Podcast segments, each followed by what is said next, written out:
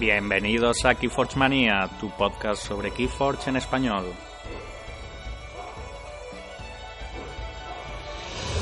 Con todos vosotros, Keyforge Maníacos, Tore 8, Penny 9 y un servidor cómodo. ¿Qué hay, Keyforge Maníacos? Traemos un nuevo podcast con las últimas novedades, como por ejemplo los próximos torneos, incluidos los Bowl Tour, Comentaremos unos premios que le han dado a nuestro juego favorito, a Keyforge. muy merecido. Una, un par de cartas que han sido bastante polémicas por el tipo de reglas que tienen y cómo se aplican. Hablaremos sobre los Store Champion y la llegada a un millón de mazos de, de Keyforge.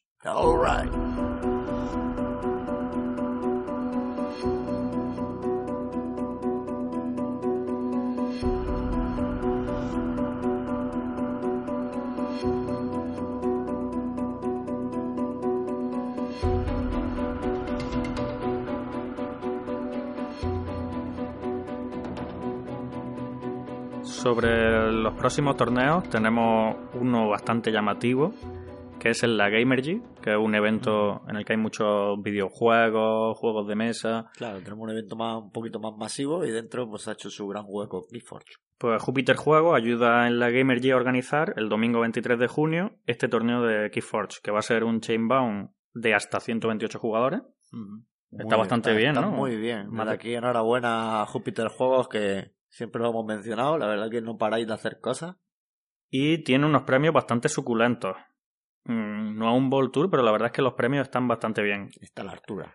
Al campeón se le va a dar una entrada al Bowl Tour de Madrid, un trofeo, un trofeito que siempre hace ilusión, sí. y 48 mazos de la edad de la ascensión. nada, estamos hablando de cuatro cajas, cajas. completas. Muy bien, muy bien. La verdad que un premiazo se han, se han currado aquí esto para promocionar la nueva, la nueva expansión, nos parece estupendo.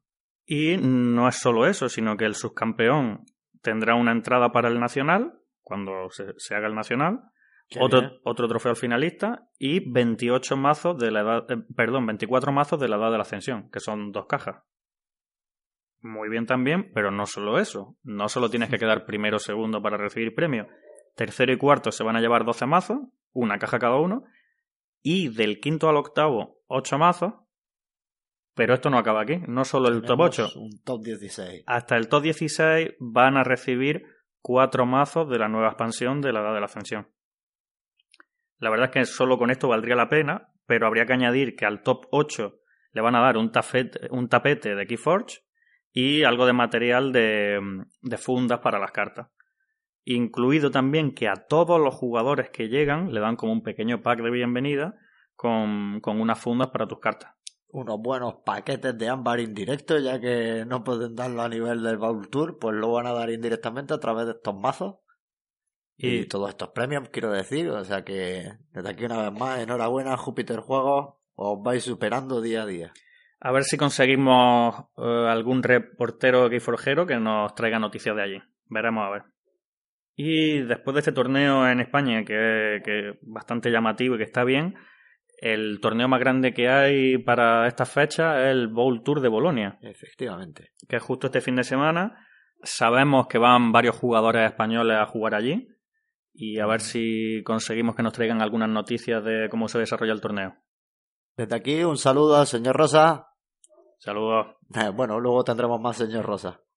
También señalar que del 12 al 16 de junio en Origins, que es una feria bastante grande mm, del hobby, se ha jugado un Ball Tour de Keyforge y hemos colgado algo de información en el Discord de, de un chaval que está haciendo unos vídeos del juego. Más cosas interesantes sobre Keyforge. Eh, le habían dado ya un premio a Keyforge, Board Geek Games, que es una web sobre todos los juegos de mesa que hay, y le habían dado el mejor el premio al mejor juego para dos personas. Muy bien, meritorio, se merece, se merece que le vayan cayendo premios y seguramente les caigan más. Pero es que este premio no ha sido el último que le han dado, sino que también le han dado el de mejor juego coleccionable en 2019 y también el favorito de los fans. Eh, estos premios han sido otorgados por Origins de, este año, que es un, evento bastante grande también en Estados Unidos de, de juegos de mesa. Fantasy Fly Game ha sacado otra novedad que ya nos anticipó antes, que son los Store Championship, que son los mm, torneos de tienda que suele haber Estamos deseando otros jugadores de otros juegos de Fantasy Flight Game, de Papi FFG. Estamos deseando que llegara estos Stories Championship. Y han salido con una promoción que van a dar cierto, cierto merchandising, ciertos regalos a los participantes. Eh, en este caso están ambientados en Brobnar, ¿no? El arte. Así es. Y en la carta, Bingel Bam Bam. Alright. Bingel Bam Bam. Tiene un arte así chulo. Sí, la verdad que como comentamos en el programa anterior, el arte que tiene ahora mismo Keyforge está bastante bien, ah, siempre ha estado guay, pero están haciendo unas ilustraciones geniales. ¿Y qué dan en estos Store Championship? Dan 5 de ámbar por participar, dan 40 fragmentos de ámbar al ganador. Muy bien. Al top 32 de esa tienda le van a dar eh, un marcador de cadena inspirado en este arte que hemos comentado. Sí, Fantasy Flight esto sería el equivalente a cartas que dan en otros juegos y cosas así, que siempre todo, normalmente todos los jugadores en tiendas pequeñas suelen tener acceso a llevarse este premio. Hmm, está muy bien, top 32 en una tienda pequeña, pues todo el mundo casi.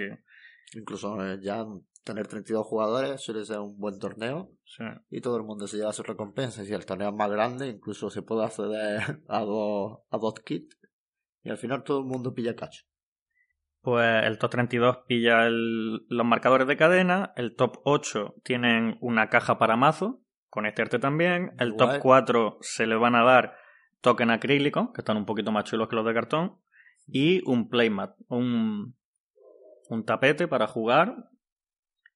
En estos torneos al ganador se le dará poder 3, al segundo se le va a dar poder 2 y al top 8 se le va a dar poder 1. Ahora mismo el poder el poder todavía no está entrando mucho en juego, pero pensamos que en el futuro sí van a separar que ciertos torneos para acceder tengas que tener un mínimo de poder. Hombre, también el poder ya va, va vinculado a una serie de cadenas que eso sí que te va a afectar cuando vayas de torneo. Claro, los Chainbound Events siempre te van a afectar eh, las cadenas, pero a lo mejor en otro tipo de torneos como un Bowl Tour o un Mundial incluso puede ser que no, que solo se te tenga en cuenta el poder, por decir algo, me lo invento.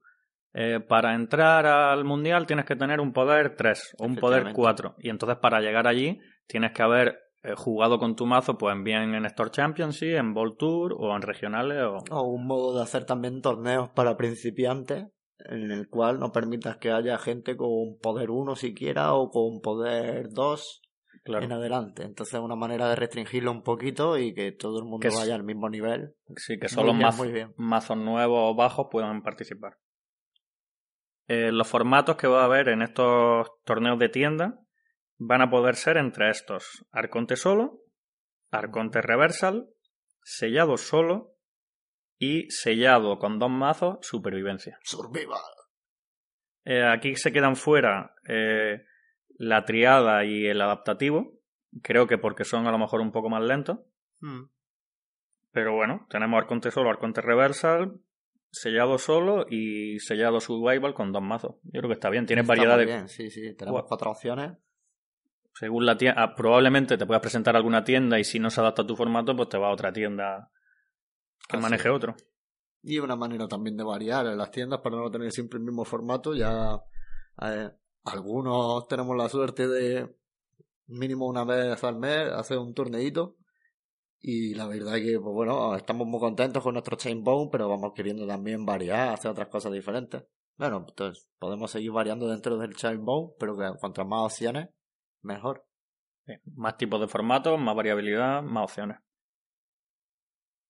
Una novedad que también queríamos comentar es la llegada a más de un millón de mazos de Keyforge. Se han vendido ya más de un millón de mazos, una cifra para un juego que lleva pocos meses. Sí, lo cierto es que un juego que no lleva todavía su primer año ha llegado ya al millón de ventas y o a superarlo, porque estuve pendiente, la verdad, cuando el día que sucedió, el día en cuestión, y ese mismo día se registraron 3.600 y pico mazos. Lo tengo por ahí apuntado, pero bueno, da, igual el dato, 3.000 y pico mm, largos.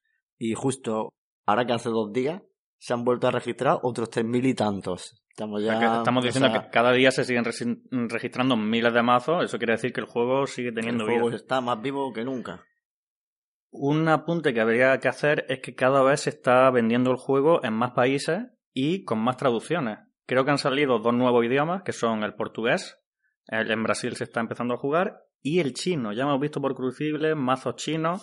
Si China se mete en este juego, con si China se mete en este juego, van a crecer las ventas eh, exponencialmente. probablemente muchas de estas ventas en estos dos primeros días, aparte de la nueva expansión, se deban también a la inclusión de estos nuevos países mercados de, de venta y tal. O sea que muy, muy bien. Eh, a lo mejor acabamos viendo gente comprando mazos chinos porque son más baratos como en otros juegos. Vete tú a saber. O esto tiene su PvP ¿no? a nivel mundial. No lo sé, la verdad. Cada país creo que tiene su diferente precio. Por mm. ejemplo, Holanda valían once y medio los mazos y Francia, no sé si por distribución de modelo o por lo que sea, no sé si estaban nueve, nueve y medio los mazos.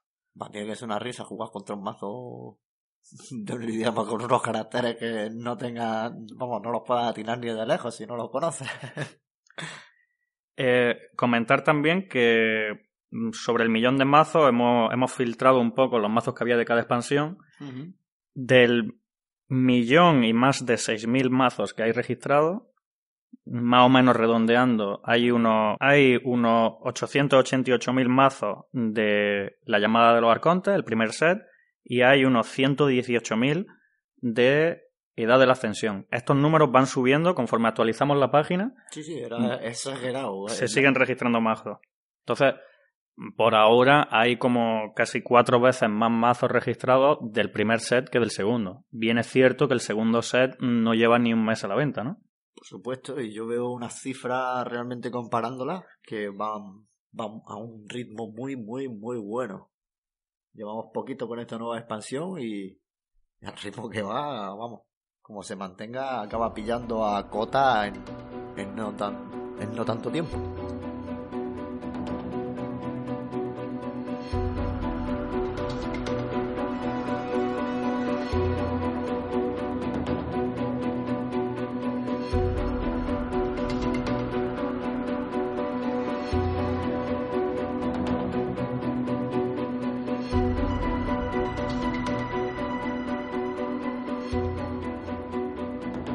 Las últimas polémicas, eh, de los últimos salseos de este juego, es un pequeñas discrepancias que había sobre dos cartas.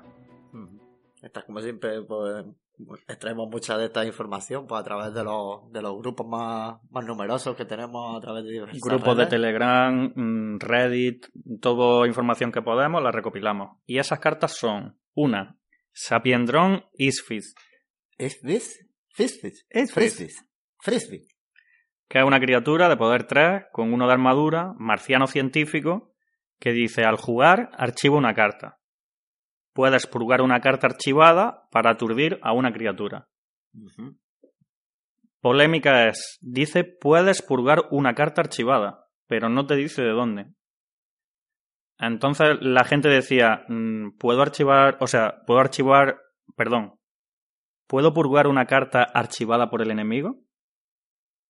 La gente decía, no, no puedes porque tú no puedes mm, tocar, el, archivo. No puedes ver el archivo rival. Pero realmente lo que no puede hacer es verlo. Efectivamente. Si una carta dice que tú hagas algo, mm, puedes hacer lo que diga la carta. Entonces la resolución es hasta el momento, hasta que llegue una nueva aclaración de FFG. por supuesto, que hasta que quien tiene que pronunciarse se pronuncie. Es que realmente sí puedes purgar una carta archivada, bien tuya o del enemigo, pero si es tuya, eliges cuál sería, y si es del enemigo, como no puedes mirar sus cartas para elegirla, aunque tú seas jugador activo, elegirías una al azar. Efectivamente. Igual que cuando tenemos alguna carta que te dice que descarta una carta del rival, pues cogemos al azar una carta de su mano y la quitamos. Haríamos exactamente lo mismo con su archivo. Parte de la polémica era que mucha gente decía, si no te dice que purgues aleatoriamente, es porque no está, la intención no es que sea del enemigo. Pero realmente no te dice que purgues aleatoriamente porque puedes hacerlo tanto de tu archivo que puedes ver como del archivo enemigo que no puedes ver. La otra carta de la polémica es Arquímedes, una criatura de poder 2, cibor bestia que tiene elusivo y que dice cada una de las criaturas adyacentes a Arquímedes gana como palabra clave destruido. Archiva esta criatura. ¿Qué sucede? Si tú tienes al lado y lado una criatura y se destruyen por algún removal masivo, esas criaturas tendrían que ir al archivo. Se destruyen, salta la habilidad de destruido y se van al archivo. ¿Cuál es el problema? ¿Qué pasa si en lugar de tener una y una a cada lado, tienen dos y dos a cada lado de Arquímedes, o tres y tres, y tiramos un removal masivo? Recordamos que la palabra clave negrita ya se había aclarado previamente y decía algo así como la habilidad destruida resuelve inmediatamente el efecto antes de que la carta sea destruida, lo cual es antes de que deje el juego. Entonces, esta habilidad tiene que saltar después de ser destruida, pero antes de dejar el juego. Efectivamente. En principio se supone que solo las criaturas que tienen al lado y lado ganan destruido. Pero cuando nosotros quitamos esas dos cartas que han sido destruidas y las metemos en el archivo, las otras criaturas se, se centran al lado de Arquímedes y de repente Arquímedes tiene otras dos criaturas que, por estar adyacentes a ellas, ganan destruido. Con lo cual, también deberían de ser archivadas. Y así sucesivamente hasta que se limpie la mesa. Entonces la polémica es, la intención de esta carta era que solo archivase la criatura de, las dos criaturas de al lado o de derecha o todo el pabellón o realmente se tenía la intención de que sucediese esto entonces por lo pronto eh, había habido mucha polémica y han hecho una aclaración se ve que esto en un World Tour salió le hicieron la regla así pero ha salido Alec Watkins que, lleva el tema de los World Tour y creo que no sé si Brand también quería hacer una aclaración que por el, que por el momento se va a jugar así. Entonces parece que la manera en la que la van a resolver para los próximos torneos, Bolonia, Gamergy, por ahora va a ser las cartas adyacentes ganan destruido, se van al archivo, las siguientes criaturas se van a pegar al Arquímedes, van a ganar la habilidad, la palabra clave destruida, que salta antes de seguir resolviendo. Antes de que se vaya al búho. Antes de que se vaya al búho, ganan la habilidad, la palabra clave destruida, se archivan y así sucesivamente hasta archivar toda la mesa. Porque el búho, la muerte del búho sería lo último que se, que se realice después de todas las palabras clave destruidas. Ya que el propio búho en sí no tiene esta palabra clave. Él se la otorga a sus vecinos, a, su, a sus cartas adyacentes, no a él mismo. Entonces van saltando siempre las vecinas, las vecinas, las vecinas, se archivan, se archivan, se archivan. Menos el búho, que que al final sería destruido y iría a la pila de descarte. Siempre la palabra clave destruida va a saltar antes de que se resuelva el resto de... Puede ser un anti-removal en el aspecto de que el rival se lo tenga que pensar tres y cuatro veces antes que hacerlo, porque va a ser un turno, si tiene muchas cartas en mesa y está dominando muchas mesas, va a ser un turno en el cual en vez de enviarle toda la mesa al descarte, se la va a enviar al archivo. Y en el siguiente turno te la va a volver a sacar buena parte de, ella. Un par de mazos que me vendría genial tener esto y que me fueran todos archivos para volver a sacarlos, por ejemplo. Por eso, una carta que a lo mejor no era muy bien valorada como Arquímedes, ahora de repente mm, tiene un plus. Muy buen buito. Eh, ¿Tú hubieses cambiado la regla para que solo fuesen la carta adyacente al lado y lado o te parece bien la manera de resolver el archivo? Me parece curioso, igual que un remover es una manera masiva de quitar cartas, a veces afecta a los dos o en ocasiones solo a uno, pues esta es una manera también de hacer algo diferente. Entonces, mm, no me, no me disgusta, me parece guay. Curiosa carta y con un arte, la verdad es que bastante chulo. Mm este huito simpático ahí está muy guay. Ahora vamos a pasar a una grabación que tenemos eh, del señor Rosa, una entrevista al jugador de Ball Tours bastante competitivo. Sí, sí, sí, el señor Rosa se está abriendo su hueco allá en el extranjero haciendo nombre español, di que sí. Bueno, pues ponemos esa grabación a su vuelta del Ball Tour de Birmingham.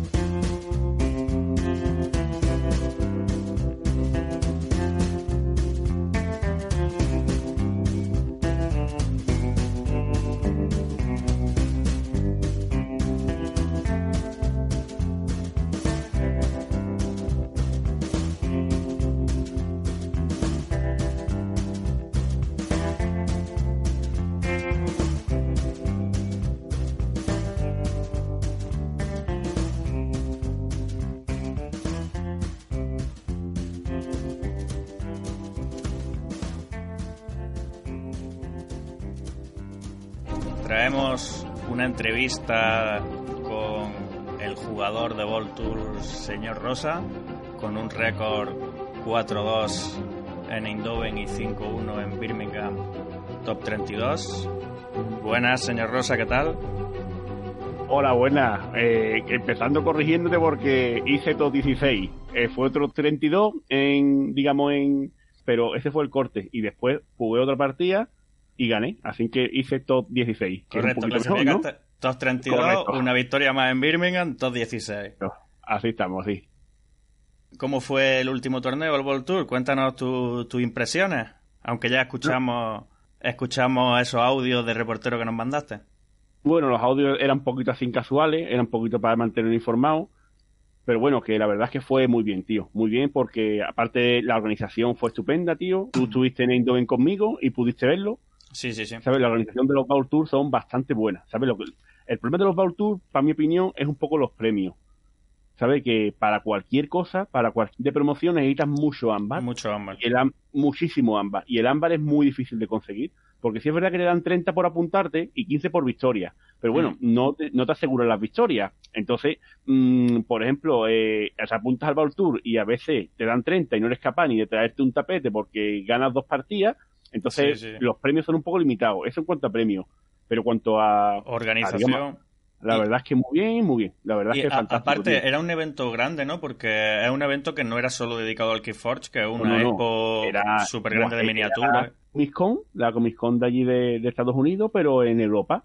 Creo que era la más segunda importante de Europa y era increíble. Allí había cinco pabellones, aquello era enorme, había un montón de sitios para comer, un montón de sitios que visitar, un montón de tiendas de juegos. Bueno, aquellos que hay, que vivirlo, hay que vivirlo porque era increíble. No solo la experiencia competitiva, sino la experiencia de. No, el problema es que vamos allí y nos pegamos el sábado y el domingo jugando. Entonces es verdad que. No te da tiempo a disfrutar lo, que hay te da bastante, Claro, te da bastante poco. Yo caí eliminado un 16 avo y allá creo que serían sobre las 2 de la tarde más o menos cogí ya, dije, mira, ya no juego más a K4, voy a visitar un poco esto porque porque merece la pena, tío. Y está muy guay. Que no es, por ejemplo, como fue en Indoven, ni es ahora en Bolonia. Que es solo dedicado a... Claro. Que ahí no tienes otra cosa que hacer, ahí solo puedes jugar a, jugar a K4. Bueno, pues se juega, pero es verdad que en Birmingham había mucho, mucho por hacer y mucho que ver y muchos juegos que comprar y la verdad es que estaba muy bien. Birmingham fue el primer torneo de World Tour en el que se estrenó la edad de la ascensión ¿Cómo viste la, la, diferencia de jugar en Eindhoven, que jugaste con un, con un mazo que ya conocía, jugar en, en Birmingham, un mazo que no conocía y que encima era de, una expansión diferente? Pues mira, pues la verdad que te no te voy a mentir, la noche anterior estuvimos con los tres que fuimos, estuvimos mirando las cartas, estuvimos viendo qué podía ser mejor, qué podía ser peor, pero después te das cuenta que te da igual, porque el formato eran, te daba tres barajas allá y tú elegías la mejor. Entonces mm, era un poquito tontería mirar cartas porque te iban a dar lo que te iban a dar, ¿sabes? No, no tenía más. Entonces tenía donde elegir en tres barajas. Y es verdad que, por ejemplo, yo tuve bastante suerte y entre las tres barajas, dos eran muy malas y la que me, la que me quedé era bastante buena. O bastante buena. Era mejor que las otras dos con diferencia. lo que tuviste fácil para elegir, digamos, ¿no? La verdad es que muy fácil, porque las otras dos eran, eran muy malas, tío. Era, no, esto no había por dónde cogerlo. Entonces la, tercera, la con la que jugué, estaba bastante bien. No era la mejor del torneo, evidentemente, pero estaba bastante bien. Y yo dije, bueno, el problema que había era que una baraja buena le tocara a un jugador bueno. Entonces eso es un problema añadido. Porque, claro, si es buen jugador y encima le toca una baraja buena, pues, pues seguramente va a ser un rival difícil de, debatir. Pero bueno, con mi baraja estuve bastante contento. Sí, le he estado echando antes un vistazo. No sé si, si te la has abierto tú también se llamaba Footpath L Ripside. Esa es la que yo jugué. Sí, que es This Logo Sombra. Correcto, esa es la que yo jugué, sí. Sí, le estoy echando un vistazo por aquí, tiene 82 de SAS. Es una baraja normalita, lo que pasa es que tiene un gran problema, que yo cuando lo vi dije, esta baraja tiene un gran problema, que es que no soy capaz de destruir criaturas grandes. ¿Qué pasa? Que me jugaban un Bronnar o me jugaban un Indómita con criaturas grandes y, y es que no tenía, removal directo. Tenía algunos removal de daño, tenía mis bichos eran también muy pequeños, solo tenía dos bichos de coste 5 más. Entonces era muy difícil cuando me jugaban un troncho grande que me daba problemas, era muy difícil matarlo. bueno, muy difícil matarlo no, era imposible matarlo porque es que no tenía, no tenía nada. Y todos mis bichos eran pequeñitos. ¿Y qué estoy viendo? ¿Qué, te parecen las nuevas mecánicas de la nueva expansión? Que, por ejemplo, en tu mazo estoy viendo grilletes de atadura. Tu oponente obtiene tres cadenas. Solo existe esta carta. Solo existe. Que te ponga cadena al oponente, solo existe esa carta. Entonces, bueno, no la puedo considerar mecánica. Mecánica, digamos, en Omega, Alpha y Deploy. Deploy, que en español creo que. Buah, es que en español no me la sé. Desplegar. Tampoco era muy. No, no es muy importante. No, la verdad es que no no es algo que esté, que esté dando mucho juego. Es una habilidad, pero ni es buena ni es mala. Es una habilidad más de las cartas, pero no, no la ve muy destacable, la verdad. Me gusta, por ejemplo, el alfa, que la, tienes que jugar primer bueno, me gusta más, sino que tienes que jugar al primer turno y hace un efecto bastante potente. Y el Omega, bueno, pues el Omega lo juegas al final del turno y termina el, turno. Tampoco hay mucho más. Entonces, es verdad que debes saber cuándo jugar una carta y cuándo jugar otra. Por lo demás, no creo que hay ninguna nueva, no hay ninguna nueva habilidad. Hay mm. cartas nuevas que hacen cosas nuevas, pero no son esas tres mecánicas han, Han salido también lo de no permitirte que forjes la primera llave, o la segunda ah, llave, o la tercera llave. Que, eso también en la expansión eh, anterior siempre era más coste 2 a la llave o más coste 3, pero no te prohibía literalmente hacer la llave. Pero creo que eso es, hay solo los bichos de disc, que son, claro, son especiales, claro, hay tres, uno que, la llave 1, la llave 2 y la llave 3. Bueno, yo tenía en mi baraja estar de la llave 2 y la verdad que en las partidas que jugué, solo una, creo. Una me, sirvió. Es muy situacional, ¿no? Es muy, es muy random, vamos. Depende de cómo sea la partida, te lo puedes... Y además, es un bicho, que es que te lo matan rápido, que tampoco es una... ¿Sabes? Que si te sirve para retrasarle un turno al rival ya es bueno. Pero que tampoco es muy relevante. No es una carta tan relevante. Si fuese un artefacto, a lo mejor sería más potente, ¿no? Y un artefacto en Indómita, que sí que es potente, que es que tu oponente no puede forjar llave si ha forjado ya, si tiene forja más que tú. Ah, sí, verdad. Sí, sí, sí, sí. Eh, una de las barajas del Toosho llevaba ese artefacto y es que hace un bloqueo increíble, porque después, como él tiene Shota, ¿sabes? En cualquier momento él puede, puede forjarte, claro. Entonces, es verdad que eh, ese artefacto sí que, como tampoco hay mucho removal de artefactos, ese artefacto en juego sí que puede bloquear muchísimo la partida. Y es lo que ocurrió en el Toosho. una partida de Toosho fue fue así, jugaron el artefacto este de Indómita y fue una locura porque estaba bloqueada la partida de una manera increíble. Hasta que ya, bueno, ya empiezas a, a, jugar a mano, empiezas a robar toda la baraja y algún recurso saca. Pero es bastante jodido ese artefacto, la verdad. Sí, sí. Estoy viendo también en tu, en tu mazo que tenía una carta que se llama Gamji por 3, por triplicado, que era una elusiva que dice al cosechar, si tu oponente tiene más ámbar que tú, roba una. Esta era un poco mm. tu fuente de robo de ámbar, ¿no? Pues mira, ese era un gran problema de mi baraja. Te explico por qué. La criatura es muy buena, o sea, es bastante buena. Pero si llevas tres, nunca le sacas el rendimiento que tienes que sacarle. Más que nada porque tú. Cuando robes dos, al tercero ya, ya tenéis lo mismo, ¿no? Claro, tú cosechas con uno, ya te ganas uno. Y le robarías si tuvieras, si tuvieras menos. Pero tú piensas que el bicho cuando ripea, ya te da uno de por sí, antes de hacer el efecto. Entonces, Claro, si tú a esto tienes allí, es que mm, dos me sobraban. está ocupando espacio de otra criatura que podría ser mejor en mi baraja. Entonces es verdad que yo me lo vi hostia, mira, tengo tres Ganji, son buenos. Pero es verdad, después jugándolo, tres eran demasiado, eran muchísimos. Y claro, y casi nunca le podía sacar el efecto porque raramente el oponente está por mucho más que yo. Es que esa, es, no, es circunstancial entonces esa carta. Y es verdad que como eran tres, pues me están ocupando bastante espacio en la baraja y eran, al fin y al cabo, se convertía en criaturas elusivas de, poder 2 y eran bastante básicas.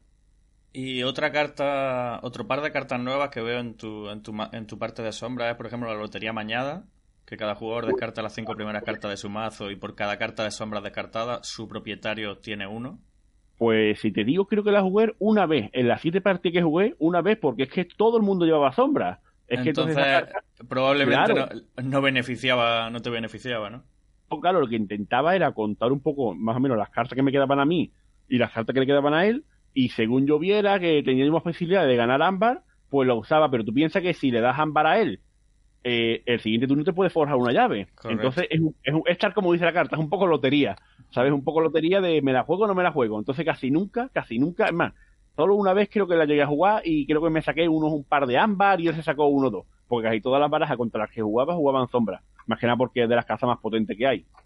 Y, otra carta que no sé si la jugaba simplemente por el bonus de ámbar, la de Sofisma Inauditos.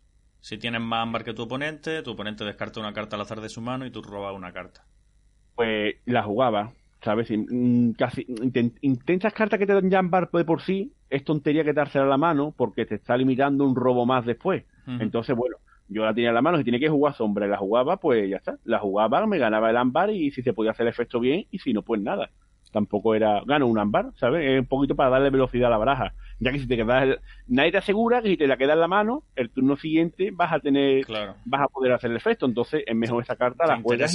Y... otra cosa que también puede ser situacional a veces, la de eh, la carta de logo ruptura pareada, que es alfa, y que eh, cada jugador obtiene una cantidad igual al ámbar que tenga en su Mira, reserva parecía muy buena, nosotros por la noche dijimos, hostia, que viene esa carta, tengo, ¿sabes? Esa carta a ver si nos tocan un mazo, bueno, pues me abro la baraja y tengo dos, y la verdad es que me puse contento, digo, mira, tengo dos, pero es que, mm, si te digo que la descartaba siempre, ¿por qué? Porque para que sea buena, claro, es que es muy complicado que tú, por ejemplo, tengas dos ambas y lo tengas cero.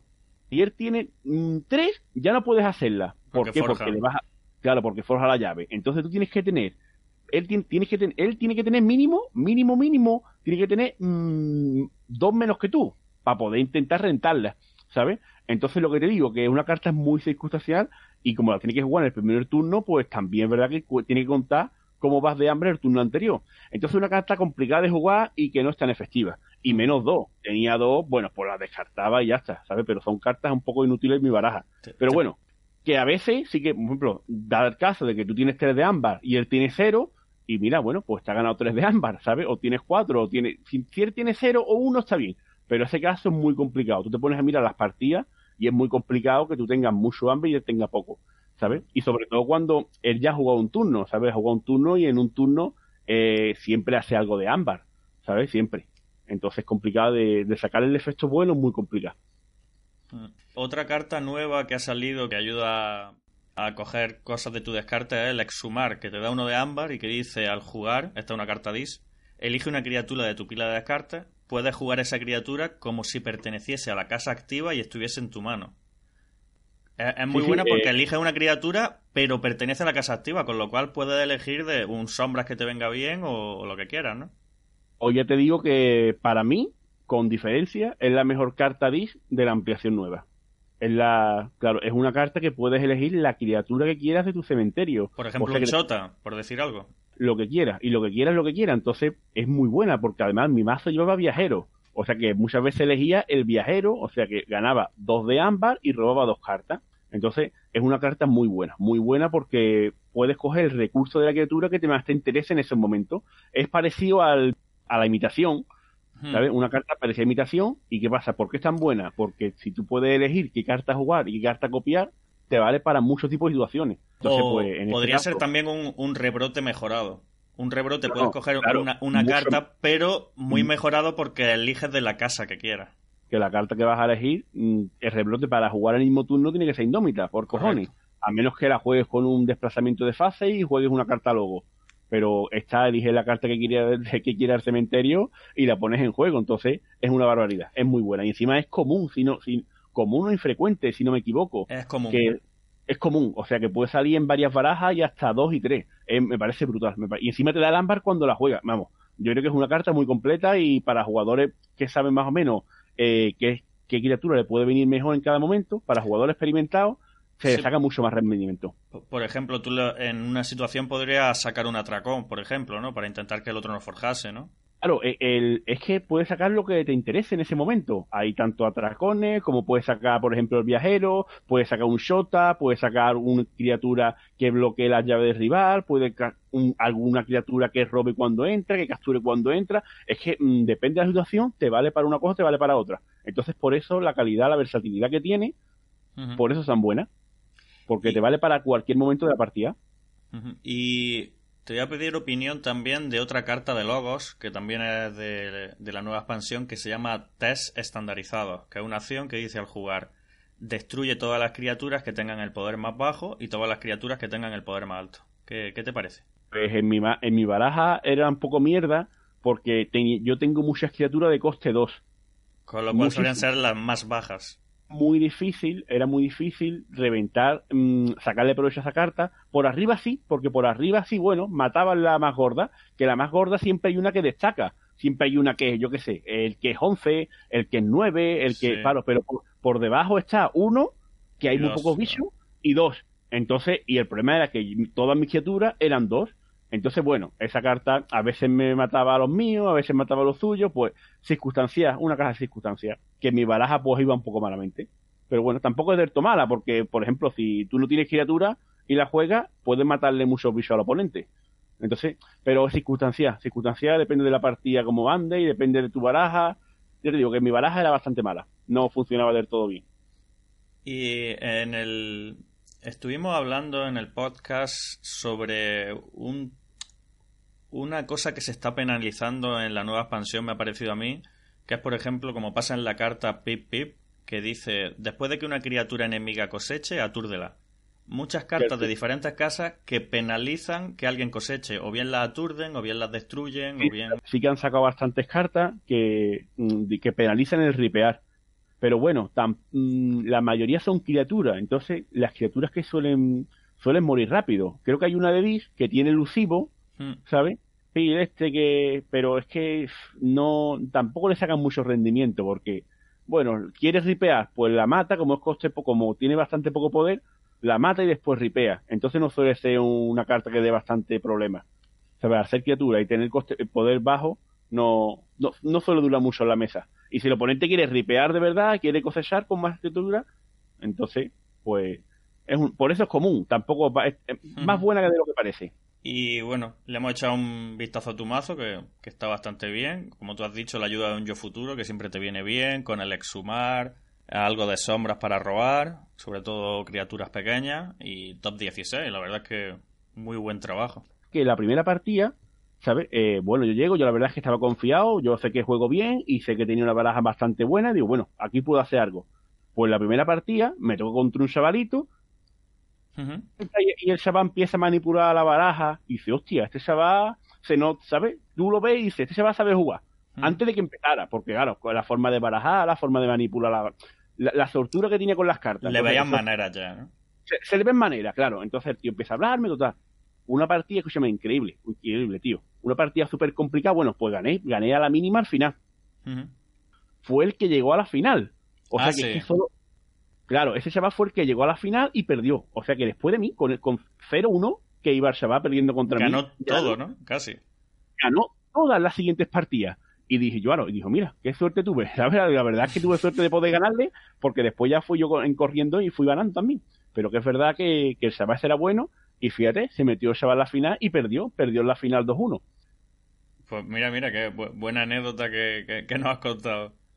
Pero le decía a los colegas, yo he jugado contra uno que era todo bueno, le he ganado, pero que yo, este más bueno, este más bueno. Y los otros, es que ya, hombre, no será tan bueno. Y yo, que sí, es que la verdad, y tenía buena baraja, ¿sabes? Fue una partida muy reñida. Fue la, vamos, la más reñida de todo el torneo que tuve, ¿eh? fue la más reñida, la primera. Y yo decía, hostia, como el torneo se hace en todas las partidas, a mí me da algo. Porque la verdad que me costó bastante y nada. Después ganaba fácil, la verdad. Después el nivel. Es verdad que respecto al nivel en el Bowl Tour, hay un poco de todo, ¿sabes? Hay gente muy buena, que son los que hacen todo, y después mucha gente casual hay amigos que acompañan a amigos que juegan, hay novias que acompañan a los novios y juegan, ¿sabes? Suelen estar en las últimas mesas, ¿no? Sí, claro, claro. Una vez que tú, claro, una vez que tú ya, por ejemplo, vas 3-0, ya con 3-0 ya la gente más o menos se nota que maneja. Entonces las primeras rondillas, a mí te toque contra un tío bueno en la primera ronda, pero a las primeras rondillas suelen ser con gente más casual. Claro. Pues eso, le ganaste a un finalista y ese finalista perdió contra un mazo que era This Sombra Indómita, que se llama Lorevius of the Packet Leaders Bastion. Un mazo 85 de SAS y 64 de ARC. Acabo de verlo yo ahora, ¿eh? Ahora que me has pasado tú. Yo no lo había visto antes y estoy flipando con la baraja, vamos. 64 de ARC y tiene unas cosas brutales.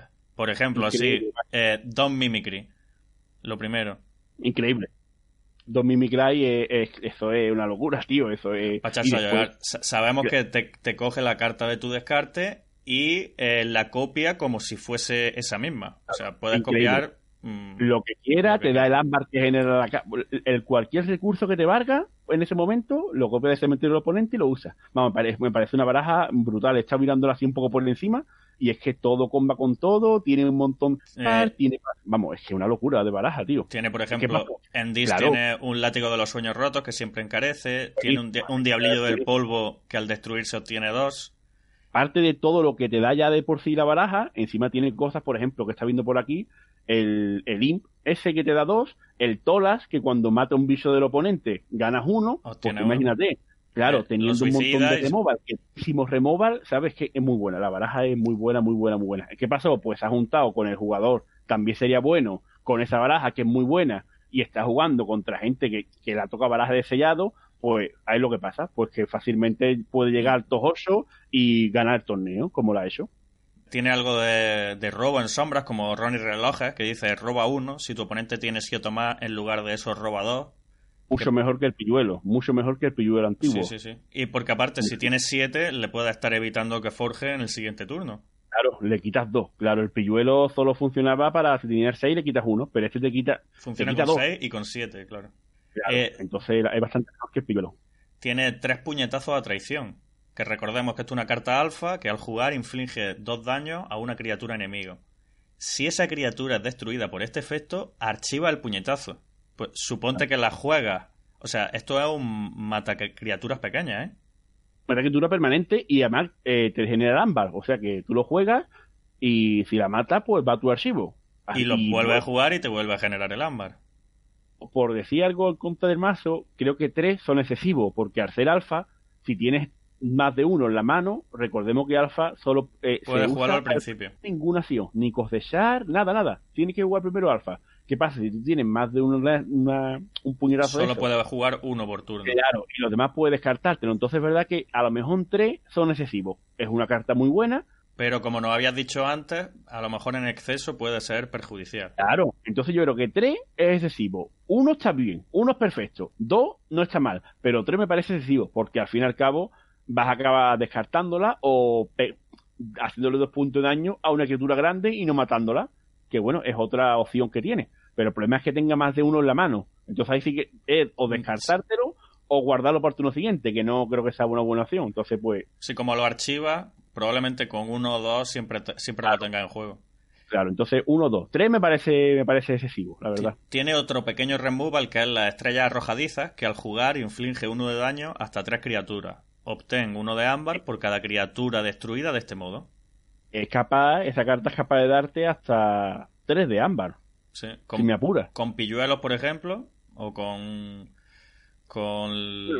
pilluelo no porque no había porque son de antigua. Entonces, ah, verdad que claro, pilluelo no podría ser en este caso. Pero bueno, con cualquier, o cualquier bicho dañado, o cualquier, cualquier cosa que mate de uno, pues incluso los tuyos, claro.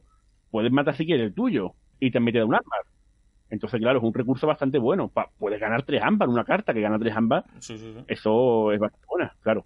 Pues de estas tiene dos y tiene también dos dardos silbantes que te dan uno de ámbar y al jugar inflige uno de daño a cada criatura enemiga. Claro, pero es que después, si miras, tiene una carta en Dis que eh. gana un ámbar por cada carta criatura enemiga eh, dañada. O sea, que... Eh, te interesa dañar a muchas criaturas para obtener más ámbar de esta manera, ¿no? Claro.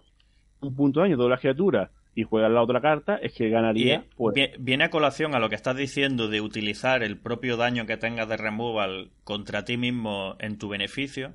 Tiene aquí una carta de sombras que se llama Brent el Fanático. Tienes caramuza, al jugar tu oponente obtiene una, pero en contrapartida, cuando es destruida, tú robas tres de ámbar. ¿Robas tres?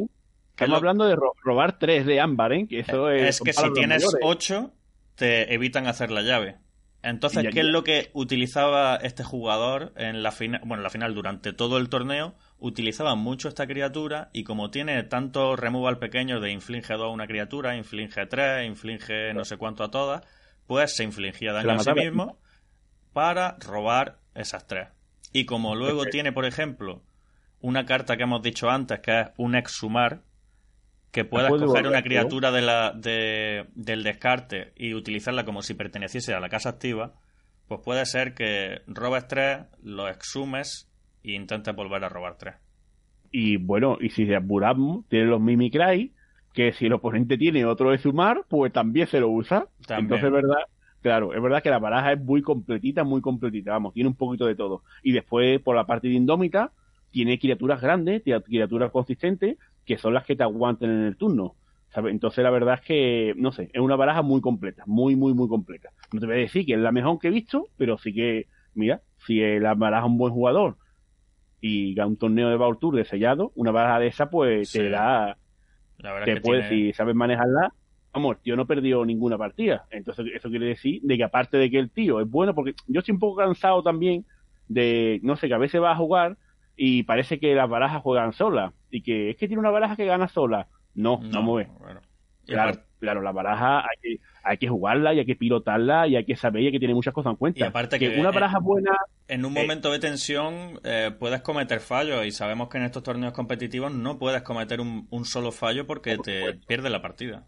Correcto, entonces yo, no sé, yo hago aquí una pequeña, no sé, una pequeña incisión y digo que bueno, que las barajas son buenas, pero aquí cuenta mucho el jugador. Cuenta mucho porque las decisiones no las toma la baraja, las toma el jugador. Claro, y una mala, decisión incluso en los primeros turnos la puede arrastrar durante toda la partida. Claro, entonces lo que te digo, que hay barajas buenas y jugadores buenos. Y si tú juntas un jugador bueno con una baraja buena, pues te gana un Tour. Es simplemente así. Ningún jugador malo va a ganar un Tour, por mucha baraja buena que tenga. Correcto. Porque va a cometer un fallo que, lo eche fuera seguro. Por muy buena baraja que tenga. Entonces, bueno, aunque tenga una buena baraja, no quitarle el mérito al ganador, porque la verdad es que el ganador para, ganar todas las partidas. Y te estamos hablando que ya está jugando contra gente buena. La gente que entra en el top 16 y top 32, esa gente ya, claro, entonces está jugando contra jugadores buenos. Entonces, bueno. Eh, te quería preguntar por una, un nuevo cambio que ha habido justo aprovechando la, nueva salida de, del nuevo set, de la edad de la, ascensión. Han hecho errata a dos cartas muy importantes que estuvimos hablando que, que parte del juego competitivo se basaba mucho en ellas, que era el gato por liebre y el acceso a la biblioteca. ¿Cómo has visto esos cambios? ¿Qué te ha parecido? ¿Cuál es tu opinión? Ya, pues yo voy a empezar hablando por el, acceso a la biblioteca. Yo creo que cambió poco. Lo único que han cambiado es para no combar. Para no combar con las semillas. Y era un cambio necesario, porque yo tenía una baraja de esa y cuando la jugaba, el oponente se me quedaba mirando diciendo, ¿qué me está haciendo este? Sí, estabas jugando tú solo, ¿no? Era un poco absurdo de que tú no dieras al oponente oportunidad de jugar. Simplemente tú combabas, te hacías un montón de, de, ámbar y forjabas llaves. Entonces es verdad que por ese aspecto, la verdad es que era muy necesario que, el, que hicieran eso. Que la calidad de la carta es igual, es prácticamente igual. Pero, ¿crees que se podía haber limitado, por ejemplo, a seis robos de carta o algo así?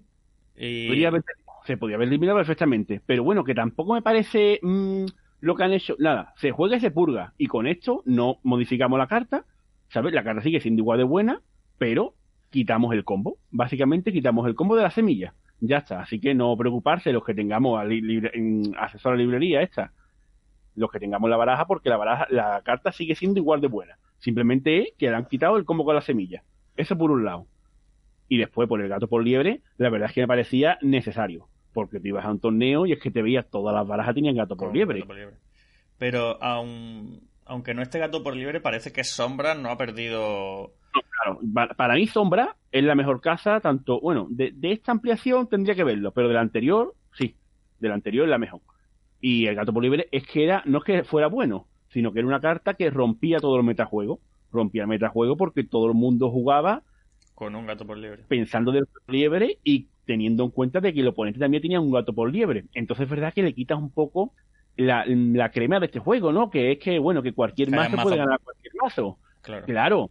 Yo he jugado un montón de sellado y ganaba el que tenía el gato por liebre, macho. Es que era una carta, es que era una carta que rompía, la, es que rompía el formato, rompía todo. Y te ibas a un torneo y todas las barajas tienen gato por liebre. Y te jugaban un gato por liebre y te reventaban la partida. Y es que, no sé. Yo, mira que yo todas mis barajas buenas tienen gato por liebre, no lo voy a negar. Todas mis barajas buenas tienen gato por liebre. Y yo jugaba en torneo con barajas con gato por liebre. Pero es verdad que esa carta eh, tenían que modificarla de alguna manera y yo creo que para mí la han hecho bien. ¿Y crees que podían haber hecho otra cosa en lugar de hacer una rata? A lo mejor limitar a, no sé, seis, bueno, seis de hambre que es mucho robar. Cualquier, cualquier cosa que sea más de dos, ya me parece mucho.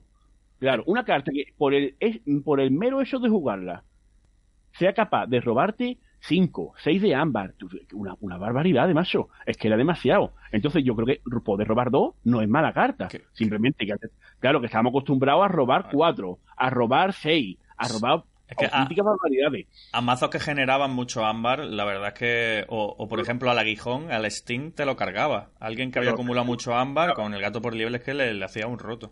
o reventaba. Entonces yo creo que, bueno, la carta no es tan buena, hay cartas mejores ahora, hay cartas mejores que gato por liebre, pero bueno, puedes robar dos, no está mal. ¿Crees que ahora se van a ver más mazos que de generación de ámbar directo? Evidentemente sí. Es más, yo ahora el mazo que voy a Bolonia no lleva gato por liebre y llevo bastante ámbar de generar directo. ¿Por qué? Porque no tengo tanto miedo a que me lo roben. Porque lo único que hay así contándolo es el demasiado por proteger, que te roba todo lo que tenga más de 6, las puertas al cielo, que te deja todo lo que tengas en 5. Hmm. La mandria te lo captura todo, no, te llega... no te, llega a robar, solo es una captura. puertas, también este, que también te lo captura todo hasta 5, si no me equivoco, o si tienes más de 7 te lo captura todo, o algo así. Te captura de... Si tienes más de 7 te captura hasta dejarte a ti en 5. Resto, eso, ¿vale? Entonces, ¿qué pasa? Pues ya no tienes tanto miedo a generar mucho ámbar. ¿Por qué? Porque te lo pueden Antes te lo robaban, pero... Claro, te lo pueden quitar, pero no te lo van a robar. Quitando demasiado por proteger que te roba hasta 6. Pero bueno, es hasta 6. Mm, yo tengo un mazo de eso de generación de ámbar y ahora mismo, como tú dices, es exactamente eso es lo que me fijo. si tiene demasiado por proteger, si tiene eh, la de Santum que te ponen 5 y... Puertas al cielo y poco más. Puertas al cielo, demasiado por proteger y poco más. Poco más porque no... Hay una de Brosnar que si tiene 7 te quita 4. Sí. Pero bueno, así importante. la reserva. Mayor, forjaba una llave me quedo con cero de ámbar y si el oponente tiene 8, le quito 4. Hmm. Y es que eh, eh, para mí era demasiado. Era una carta que desde el principio estaba muy rota. Es más, que solo dejaban una copia por baraja. una, una carta, claro, de lo buena que era simplemente. Entonces yo creo que ahí se resbaló un poco. ¿Y, qué podía haber hecho? ¿Crees que podían mm. haber compensado con otras cartas que te impidiesen robar? bueno, hay cartas que te ah, impiden robar. Sí, como la criatura de Santum esa que estando ella en mesa no te pueden robar el ámbar, por ejemplo. Y, ahora hay otra, ahora hay otra de Indómita, que es un bicho de poder 1 con elusivo, que si te van a robar o capturar, en vez de tu reserva de ámbar, se coge de la reserva general, mm. que bueno, no es tan buena, pero bueno, ahí te impiden un poco que te roben. Yo te digo, el tema gato por liebre yo lo he visto bien, yo la verdad que lo he visto bien, gente que decía, no, es que tendrían que haberla eliminado directamente. No, porque entonces eliminan muchos mazos. Claro, entonces te carga todas las barajas. Yo eso, sí que no lo hubiese hecho. Yo... Pero creo, creo que podían haber hecho lo que te he dicho, a lo mejor cartas que anulasen el robo excesivo, lo que pasa es que. y, dejar de imprimir tanto gato por liebre. Y que a lo mejor fuese un, un Black Lotus, los mazos con gato por liebre en, un tiempo, no sé. El problema es que, claro, como tú no puedes, o si tú no la modificas, los mazos antiguos van a seguir, se van a seguir jugando. Entonces yo creo que, no sé, Medía podía haber hecho mucha, pero yo creo que esta es acerta. y a mí, sinceramente, no se me ocurre otra cosa mejor para, hacerlo. Yo la verdad es que lo... Dejarla en dos de límite y fuera, ¿no? Dos de límite, que ya robarte dos, ya es bastante bueno. Vamos, que te estás robando dos, ¿eh? Claro, ya es bastante bueno, pero es verdad que el potencial que tenía me parecía excesivo, Guillo. Esto es más, eh, era todo el metajuego era gato por libre. Ya es que ya contabas con que el oponente la tenía. Entonces es verdad que no, no, Está bien también ver más tipos de mazos en, un torneo que, solo gato por liebre.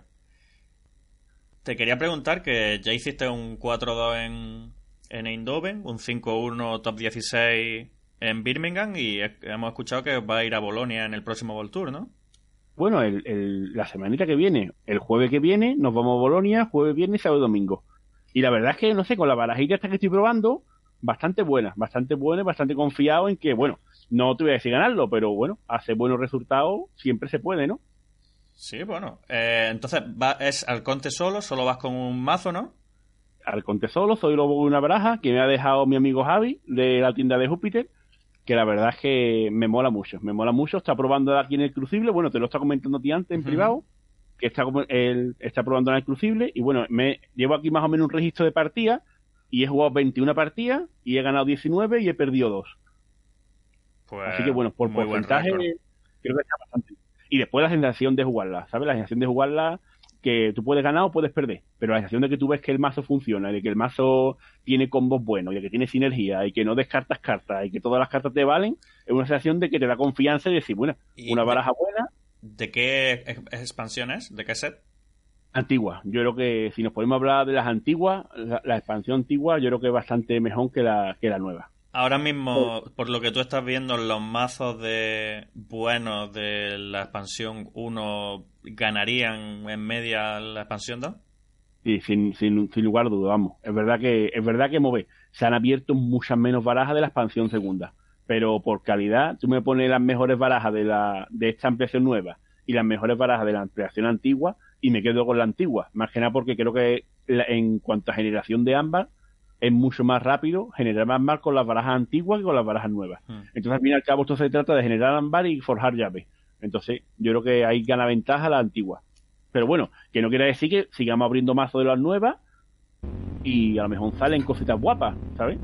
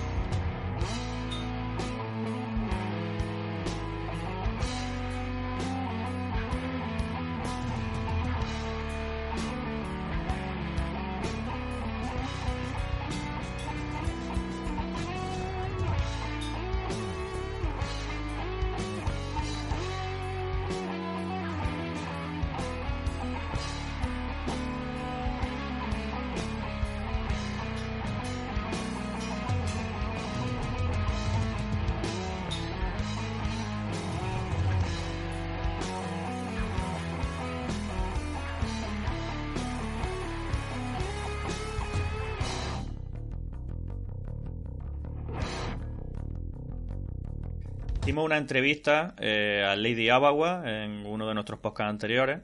Vamos a intentar tomar como tradición que cada entrevistado nos deje una pregunta para el siguiente. Eh, muy bien. Pues yo preguntaría mm, ¿cuál fue el primer juego de mesa o sí o de cartas de tal que recuerda así con cariño y con con ansia. Hostia, tío, pues la verdad es que mira, yo he sido siempre jugador de, muchos juegos y la verdad es que le he pegado un poquito a todo.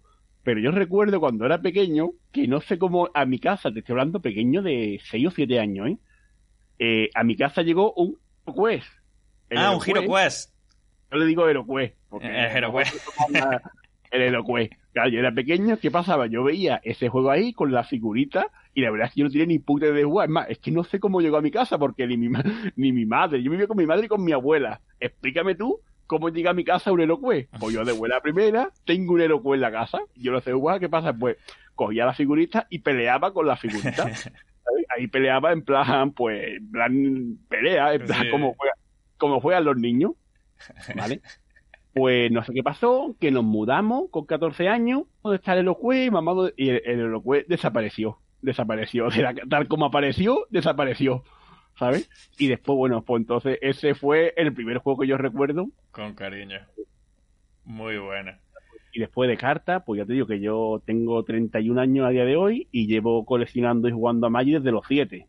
Entonces, bueno, creo que Magic forma parte de mi vida y formará parte de mi vida pues hasta que mi vida dure, ¿no? dirás que eh, Magic te ha te ha creado unas formas de pensar que te han ayudado mucho a jugarlo aquí, Forge probablemente, ¿no?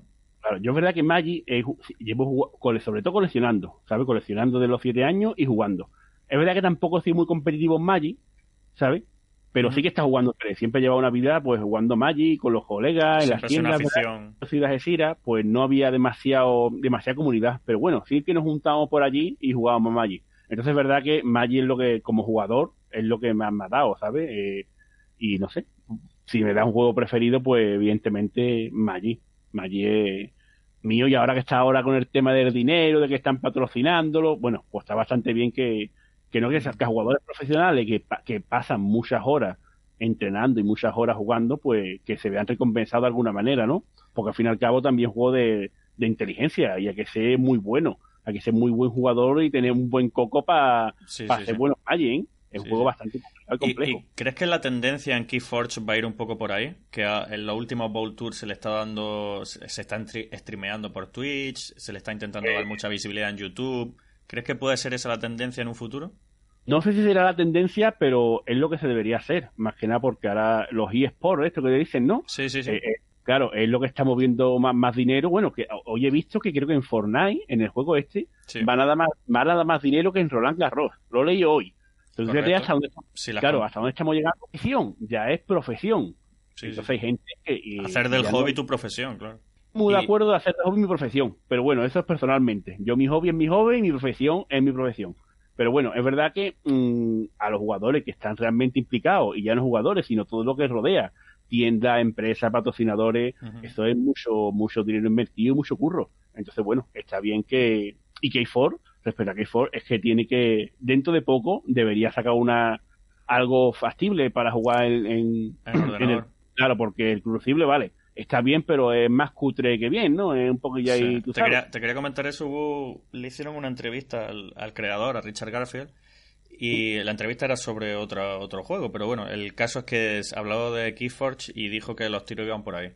Que probablemente saliese una plataforma para jugar Keyforge eh, en serio. No sabemos cuándo va a salir ni si está en firme el proyecto. Tendrán que ver si, si el juego es estable. Sí, Yo, mira, yo sinceramente, eh, yo no soy de las personas que juegan a ordenador en su casa, ¿vale? Yo en mi casa estoy bastante poco, tengo bastante actividad fuera de mi casa y a mí me encanta, claro, me encanta ir a la tienda y jugar físico. Pero yo si sacaran algo así, digamos, profesional para ordenador, pues evidentemente me sería mis partidas, pero no dedicaría tan el tiempo que, que necesitaría, ¿sabes? Más que nada porque no, no me gusta, no me gusta estar en mi casa jugando solo. Prefiero interactuar Prefieres con la socializar con la gente jugando las cartas. personalmente sí, y más en K4, que no es un juego muy caro. ¿Entendés? De que si quieres probar, por ejemplo, eh, todas las barajas, pues no te las puedas comprar. Entonces es una buena opción tener Magic Arena, que las cartas son gratis, que puedes probar varias barajas, pero por, en por K4 ejemplo, po- podría haber un Keyforge Arena y, por ejemplo, la gente que no vive en grandes ciudades, que vive en sitios pequeños, pues tiene oportunidad de jugar con muy buenos jugadores sin desplazarse de, de su ciudad.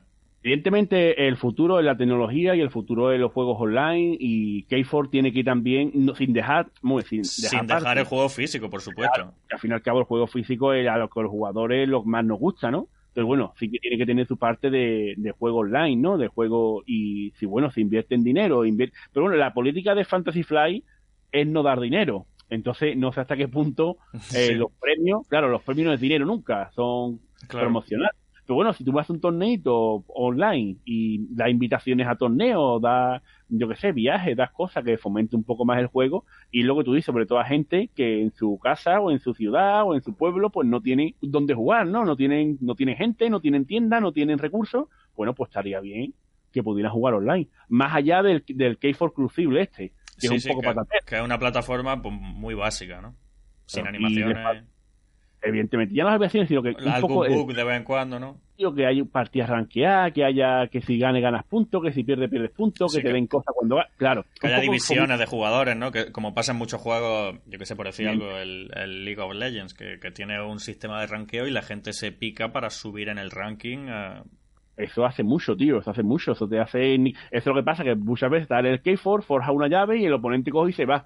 Y te quedas en tu casa con una cara de gilipollas diciendo, hostia, eh, qué mierda, ¿sabes? Me cojo y la pago. Y me voy, me voy, ¿sabes? Porque me da mucho coraje. Porque eso es... porque eso en la tienda no me lo hacen, ¿no? hace y la tienda eso no te hace, Quillo. Entonces a mí esas cosas pues, me da mucho coraje. No puedo evitarlo. Y me, co- me mosqueo en mi casa y apago el ordenador.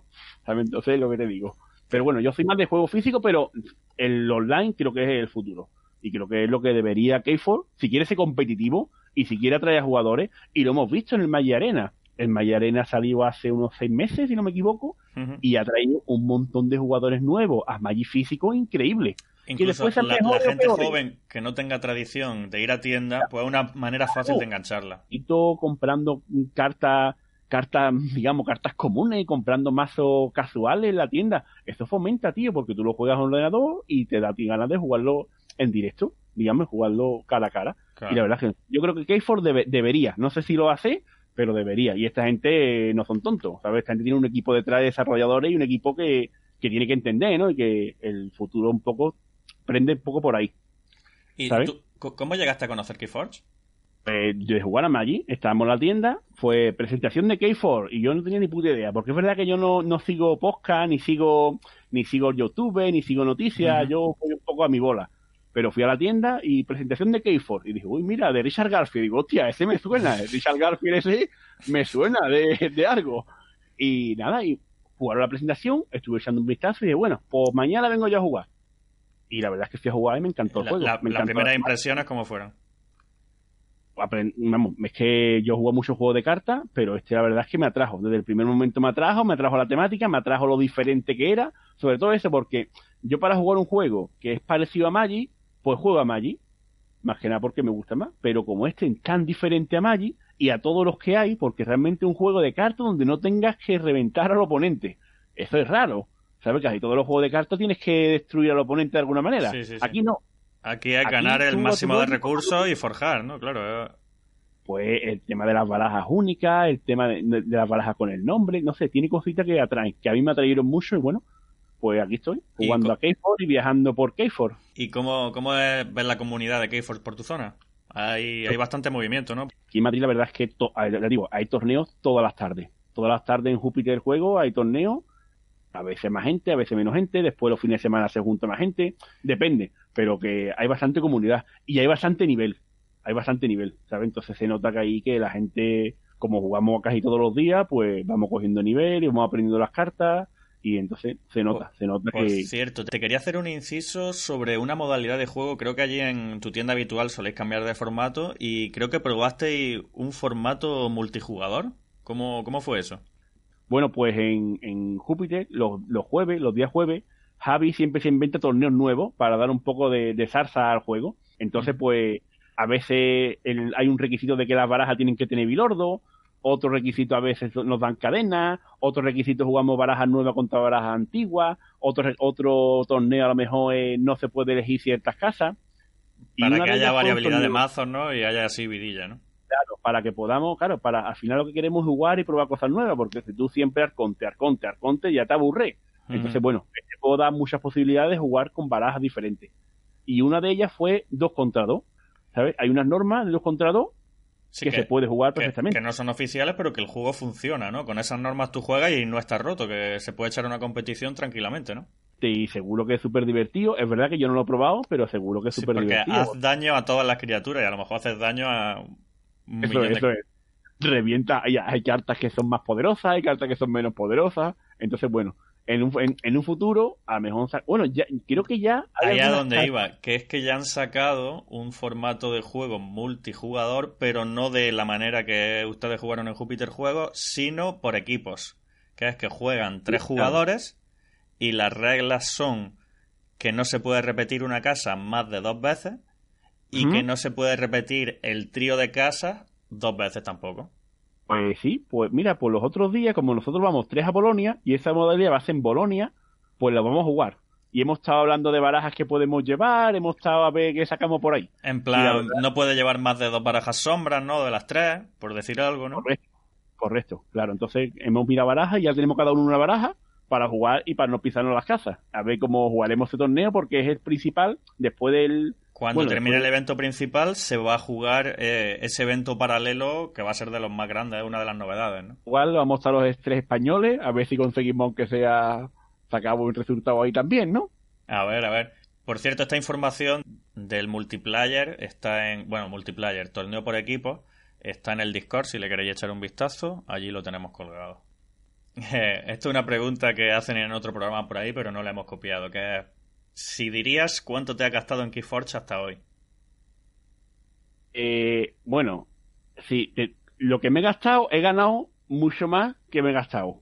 He ganado bastante más dinero, pero más que era vendiendo tapete y vendiendo barajas y vendiendo. eres del que se intenta ahorrar dinero en el hobby vendiendo lo que no. Mm, si me hablas de Keyforge, sí. Si me hablas de Magic, no. En, Magic, eres más coleccionista, ¿no? Más de mantener. En Magic he gastado mucho dinero. Mucho dinero, no voy a decir la cifra, pero mucho. No lo preguntamos. Pero en K4 sí es verdad que, por ejemplo, eh, es, es, que es, tan diferente el juego. Si yo hago una acumulación de lo que me he gastado, mira, yo creo que he llegado a tener veintipico de mazo. O sea, ponerle 10 euros por mazo. Pero el problema, bueno, el problema, yo es que los mazos nunca los compro los abro, sino que yo los mazos que abro son de torneo sellado. Entonces nunca he compro una baraja por 10 euros y la abierto sino que yo cuando hay Voy a un sellado y me quedo con ese. Entonces pago el, los 10 euros de la baraja y los 2 euros para el torneo. ¿Qué pasa? Pues gastarme en K4, si me cuentan los viajes que he hecho y los demás, pues. Claro, es que eso ya es complicado calcular. No, es muy complicado. Pero bueno, es verdad que, por ejemplo, en la primera sesión quedaban tapete, he vendido tapete, he vendido tapete de Tour, he vendido llave, he vendido barajas bastante caras también las he vendido. Una idea, vamos a hacer sin, sin lo que hayas revendido, solo lo que hayas invertido en el juego. Sin lo que he vendido... Vamos a decir una media, 27 sellados a 10 euros, 200. me he gastado 300 euros, vamos a poner 300 por, por redondear más o menos. Sin, desde contar, sin contar los viajes al World Tour y tal. en, bueno, es que sí, 300 euros entre inscripciones de torneo y baraja, euros que me, me he gastado más o menos. Más o menos. Eso no es nada. 300 euros en un hobby en seis meses. Bueno, en, en, ocho meses eh, yo que no me parco ni, ni, me meto droga, te, te, sale barato, ¿no? A tu hobby, Guillo. Para que mi pariente dice que no. Mi pariente ve lo contrario. Pero bueno, a mí. Las parientas suelen pensar que es demasiado dinero en el hobby normalmente, ¿no? es verdad que K4 es barato. Es muy barato de jugar. Es muy barato. ¿Sabes? Pero bueno, si fuera caro no podría llevar Magic Eiffel, eso es imposible, tío. Es inviable, inviable. Es inviable, es inviable, pero bueno. Y después te digo que he ganado bastantes torneos, he ganado bastantes tapetes y eso pues lo ido vendiendo. Porque y algún mazo bueno que te ha salido lo has vendido por encima de su valor inicial, ¿no? Sí, he vendido uno por, bueno, eso sí lo puedo decir, no pasa nada. He vendido uno por 160 y he vendido uno por 200. Esos son los mazos que he vendido caro. ¿Y puede ser que esos mazos los veamos en el World Tour de Madrid, por ejemplo? Eh, no, porque uno era de combo, uno era de combo, de que no creo que vea ningún mazo de combo porque han jodido la semilla. O sea, era de semilla con acceso a la biblioteca. Jinetes con gato por liebre, que no me parecía bueno, pero bueno, lo vendí por 200, pero no me parecía bueno. Porque tenía los jinetes y gato por liebre, ¿no? Evidentemente, sí. Sí, tío. Y después, pues, he vendido muchos por 40, por 30, por 20. Después también he vendido... Es por eso yo en mi casa ahora mismo creo que tengo ahora mismo tengo cuatro barajas buenas, que son las que suelo jugar, y algunas barajas por ahí más sin pasanguera, o sea, tendré una... He podido comprar, tendré unas 10, más o menos. ¿Y tiene algún mazo reservado para el Reversal? ¿Algún mazo reservado para...? Claro, tengo el mazo de Reversal, tengo el mazo de... El mazo principal mío, el mazo principal de la impresión nueva, tengo los que suelo usar más o menos, los que suelo usar. ¿Dirías que eres más de juego casual o competitivo? ¿Dónde estás más cómodo? Competitivo. Estoy más en competitivo. ¿Prefieres...? Sí, me gusta más, me gusta más el competitivo, me gusta un poquito más que el, casual. Pues, los torneos de 3 euros por las tardes y demás, pues bueno, pues es un poco más casual. En competitivo, ¿por qué? Porque es verdad que controlo un poco las normas, controlo los tiempos, entonces en competitivo creo que puedo ser, me concentro más, claro, en competitivo no pongo... yo serio Claro, yo juego, es más, mira, te voy a contar una anécdota del último, estando en el top 32, ya la partida, era, estaba muy nervioso. Voltur Birmingham, mm, top 32. top 32, jugando contra una baraja, muy nervioso, pues cometía fallo. Cometía fallo típico de atacó a una criatura de elusivo. El, contrario se ponía nervioso y, fallaba. Vale. Claro, yo, pasó un par de veces que me dijo, ataco a una criatura de elusivo. Yo dijo, vale. No, no, no, voy para atrás. Digo, no, no. Si has atacado una criatura con elusivo, has atacado una criatura con elusivo, Guillo. Atácala con otro y te la carga, sí, claro. Claro, y quería, quería para atrás y pues no le dejé. ¿sabes? No, la verdad es que no le dejé porque, ¿por qué? Porque estamos en un top 32 y es una jugada legal. Yo no sé si él tiene algo para volver a atacarla, ¿sabes? Después otra otra fue un mecánico de titanes, el que tú pones en la banda. Sí, y te cuesta menos, uno eh, la llave, el ámbar de la llave. Claro, pues lo jugó mal y lo colocó en un, en un bando, en un flanco. Entonces me permitía a mí forjar, por 5. Oh, pero es que eso. es que rápidamente cogió y jugó otra criatura logo y la movió para el centro. ¿Sabes? Es como que, que él primero jugó una criatura logo y después jugó el, mecánico titanes. Entonces quedaba en el flanco. Pues cuando se dio cuenta, las cambió de lado y le dije, espérate, chaval, que eso te lo toca hacer yo. Y no se lo hace. Claro, es que mueve, eso es competitivo, macho. Estamos jugando competitivo, no estamos jugando aquí, no dinero, pero no sé, a mí me hace ilusión pasar. Claro, no, y que eh, piénsatelo dos veces antes de tocar ninguna carta porque no... Evidentemente, tú estás jugando contra mí y evidentemente que te dejo rectificar todo. Pero hay que diferenciar un poco el competitivo. Un torneo paralelo con un... Y... un guiri que yo no conozco de nada y que, que ni, no sé, entonces no, no, hay necesidad. No hay, aquí tenemos que jugar bien tanto tú como yo. Sí, que pasa, hay una regla y es lo que te digo. Entonces, no sé, me siento un poco más cómodo en, la atención, ¿sabes? La atención que te genera jugar competitivo me gusta, me gusta más que el casual. Y, una pregunta que ya está respondida, que era la de que prefieres si presencial o crucible. Siempre presencial. Siempre presencial. Y aparte por lo que tú has dicho, ¿no? Que para estar con una máquina, pues puedo estar hablando con gente, ¿no? Socializando un poco. Y después yo qué sé, yo por ejemplo, estos juegos lo que, te, lo que te permiten es viajar, ¿sabes? Viajar, viajar con amigos, conocer, por ejemplo, estaba en Eindhoven, estaba en Birmingham, me voy a Bolonia y te he conocido a ti en, en, Eindhoven. Esto es lo que tiene. ¿Sabes? Yo en mi casa jugando al ordenador, pues ni conozco ni dejo de conocer a nadie. Pero aquí, pues, haces amigos, sales, viajas, tienes anécdotas que contar, tienes muchas cosas, muchas cosas que, que se quedan para ti y para tus vivencias. Al fin y al cabo, es más es, que es lo que te da el hobby más, allá del simplemente del simple juego. Entonces, es lo que yo veo que jugando del ordenador, pues esas cosas no las vive. Entonces, por eso es lo que prefiero un poco yo más el, presencial. ¿Cuál sería tu casa favorita? Eh, yo creo que Shadow, Sombra. Voy a tirar por lo clásico y Sombra. Si lo pensamos, Sombra hace lo más roto del juego, digamos que robar, que es yo gano una y tú pierdes una. Evidentemente, es que es robar, es que no es ganar una, ni que el oponente pierda una. Es, las dos cosas a la vez. Claro, entonces lo más roto del juego a día de hoy creo que es robar y la que mejor lo hace es Sombra. ¿Cuál dirías que es tu combinación de dos casas favoritas? Eh, a mí me gusta mucho Santum. A mí me gusta mucho Santum. Entonces, ¿robarías con Sombra y protegerías con Santum, por decir algo? Claro, me gusta Santum por el tema de la presencia de mesa que puede generar. Que después es verdad que mm, generando hambre y demás, no. Pero a mí Santum es una casa que, no sé, que personalmente me gusta por el tema. Si tiene unos sombras, algo de provocar con Santum, le pone los sombras al lado, algún escudito y los sombras al lado. Una buena combinación. Después, por ejemplo, Di es muy buena, Indomita es muy buena, pero la combinación de Santo Sombra a mí me gusta. Ya cada uno. Si eligiésemos una combinación de tres casas. La baraja buena, pues.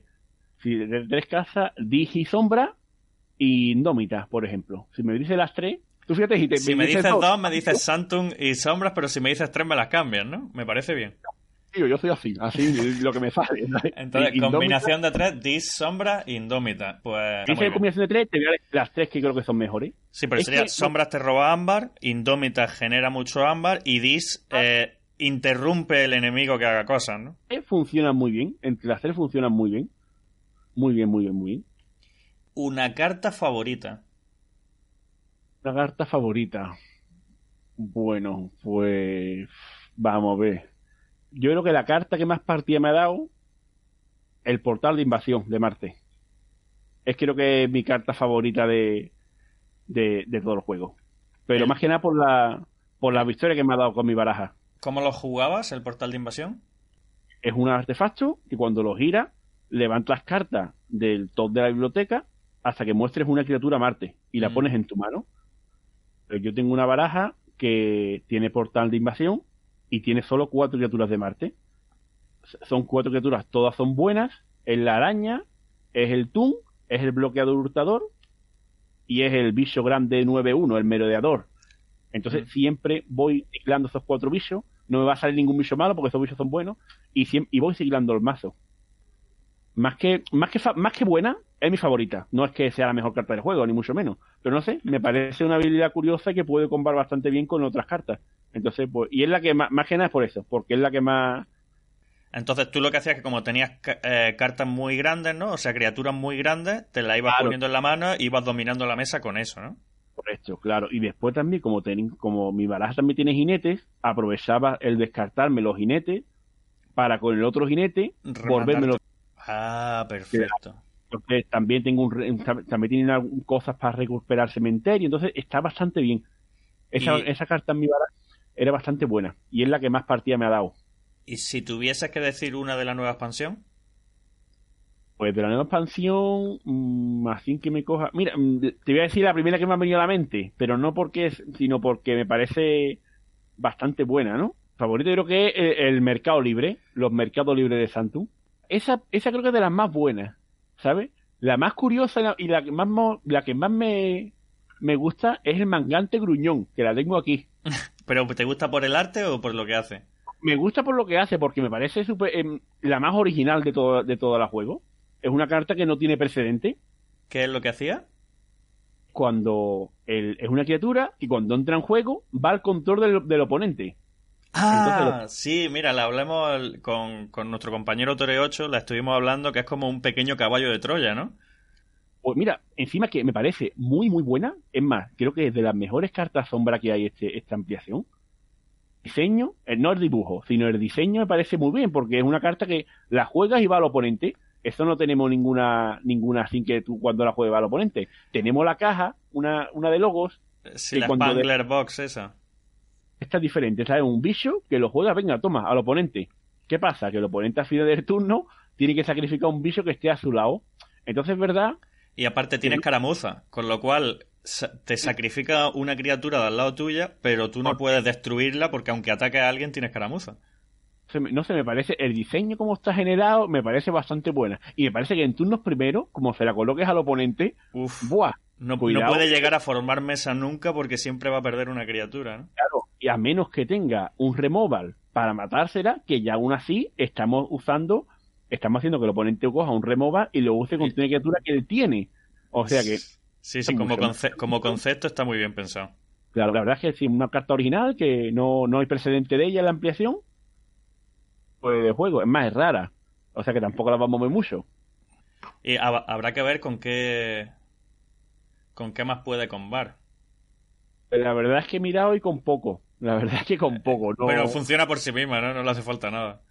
Claro, no, le hace falta nada. Tú la juegas cuando quieras, se la pone al oponente y ya el oponente, pues, que además. Que se apañe como pueda, ¿no? De dos. O sea que tampoco es que pegue muy fuerte. Pega de dos, pero bueno, tampoco pega muy fuerte. Si tú tienes elusivo y tal, pues. Esta carta me gusta mucho el diseño, me gusta mucho. De las mejores, bueno, es que una mejor no hay, pero la, la de Mercado Libre, la de, de Santum, que te da un ámbar por cada casa que haya en juego, quitando Santum me parece brutal. Una carta que es capaz de darte 5 de ámbar fácilmente, ¿sabes? Me parece bastante buena. Esa es también de mis favoritas. Sí, hay, hay, algunas cartas nuevas también, los embajadores, que te permiten utilizar... No me gustan, tío. No, no me gustan los embajadores. ¿No? ¿No, ¿No le ves salida? El hecho de que pueda utilizar más de una carta en un turno, o sea, más de una casa en un turno. Eh, tenemos la bruja del páramo, que esa me parece bastante mejor. Uh -huh. la, la, bruja del páramo. Tenemos o la de Marte que te permite elegir una criatura aliada al ripear o, o luchar. Esa era, la, esa era la antigua, ¿no? Sí, de la o, antigua. Claro, claro, también me parece. Entonces, los embajadores, bueno, el diseño está guay. Y está guay porque es un embajador de Santum que te, es como que se lleva bien con las otras casas, ¿no? Mm, y te el diseño utilizar. está bien. La idea, de, la idea de carta está bien, por lo menos, ¿no? Claro, la idea, el diseño, el dibujo, cada, cada, según con cada casa está, está por detrás, tiene el fondo diferente, pero como carta me parece un truño, más que nada porque no es ni al jugarla, es al cosechar, creo. De, de poder uno, ah, eso cae. ¿Y qué, qué te parece ah. el artefacto este que por cada criatura Brobnar dañada hace que tu llave cueste uno más? ¿Crees que eso eh, puede hacer que gane algo más de presencia Brobnar en competitivo? que yo perdí en el top 16, perdí por esa baraja, porque jugué contra una baraja que tenía esa carta, entonces todas las cartas que me jugaba Bronnar eran muy gordas y me cost... por cada criatura me costaba uno más la llave, entonces se me hizo imposible. Y si me apuran mucho, te digo que es la mejor carta de Bronnar, de esta ampliación, ¿eh? Uh -huh. de esta ampliación. Si me apura te lo puedo decir, porque es una carta que puede ser un buen cerrojo, puede ser un buen cerrojo y sobre todo más que nada porque casi todo el mundo juega Indómita, juega juega mm, sombra. Genera mucho ámbar, pero bueno, tú voy a hacer que te cuesten más dos, ¿no? O más tres. O... Entonces, no sé, me parece una carta que con una, en meter una buena baraja puede, puede ser un buen cerrojo. Están sacando, ya hemos comentado antes, la, las criaturas de Dis, que son las tres llaves. Te impiden hacer la primera llave, la segunda, la tercera. Y también tenemos a los Jurk, que al jugarlo eliges y descartas hasta una, dos o tres cartas de tu mano. ¿Crees que le da algo más de, vida a los mazos de Dis? Pues me parece bueno, sobre todo el de uno y de dos. Ya el de tres, punto exagerado, ¿no? Sí, quitarte tres cartas, Guillo, y... Al final te quita una buena, ¿no? ¿Sabes que tengo tres cartas malas en la baraja y me las quito? Buf, pues en, la, en la baraja no, en, la mano. Tengo Entonces, no sé, el de uno y de dos, bueno, son salvables. Pero de tres ya me parece demasiado gordo, tío. Quitarte tres cartas de la mano. ¿Y si son buenas? ¿Qué hago? ¿Juego el bicho o no lo juego? Ahí va. Me descarto el bicho o juego las cartas. Un bicho, bueno, que te puede dar beneficio y te puede quitar beneficio. Yo es que yo prefiero las cartas, tío. Las cartas a mí las buenas son las que te sirven en todas las funciones. Que te sirven al principio del juego. Te sirven al, al final, te sirven en medio, te sirve, claro, y que siempre le dan algo. Todas las que son situacionales sabemos que no o son institucionales, pues te pueden valer y es que me dice la gente. O no. Me ha dado partida. Sí, bueno, te da partida y también ves te la tengo que descartar. Entonces, mm, yo prefiero cartas a los seguros. Y para mí las que tienen valor son las cartas a los seguros. Que tú vas a una carta... Y te da un ámbar seguro y juega una carta y al jugar hace el efecto, no al cosechar o...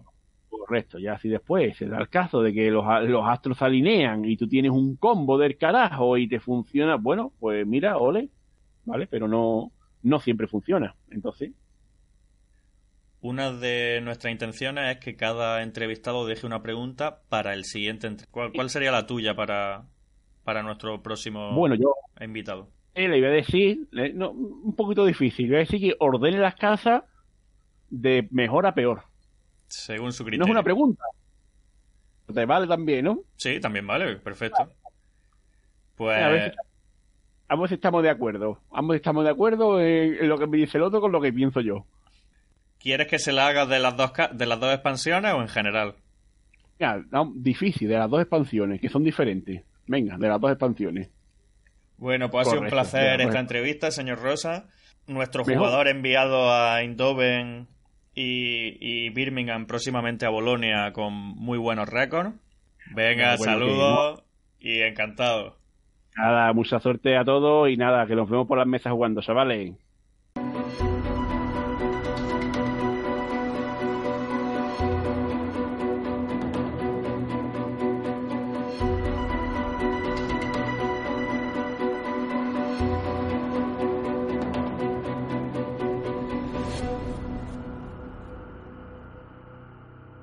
Dicho, muchas gracias por la entrevista. A ver si nos vemos por las mesas. Efectivamente, a ver si tú vuelves a coincidir con él y yo le conozco personalmente, señor Rosa.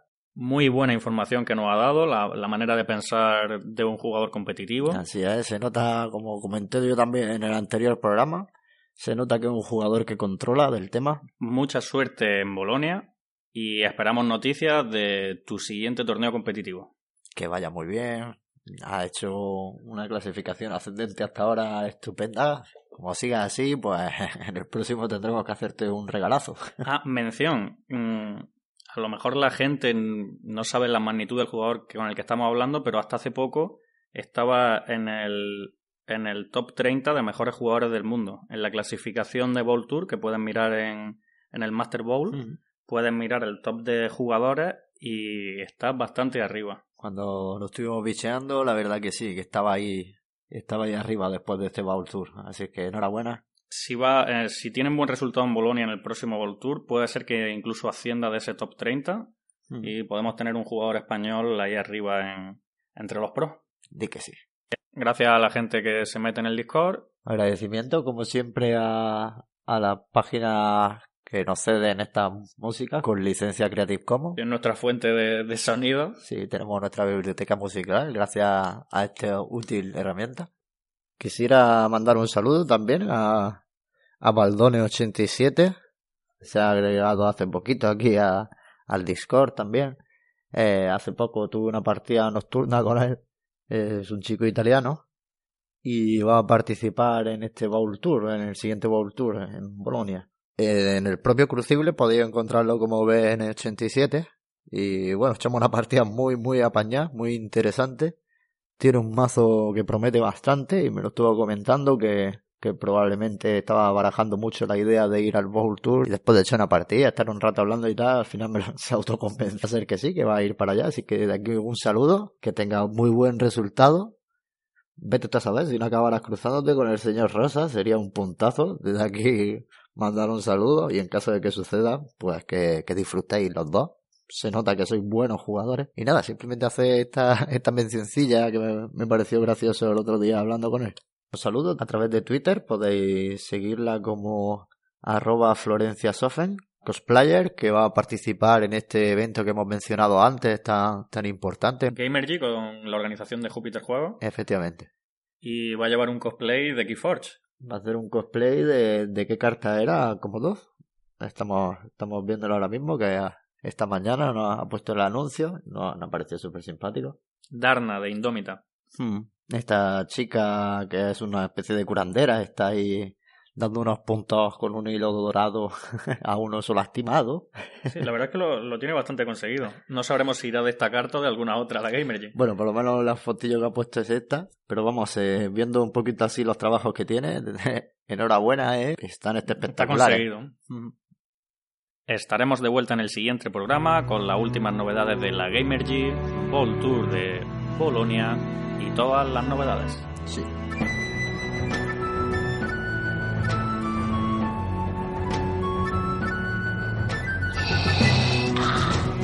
Que la forja os acompañe.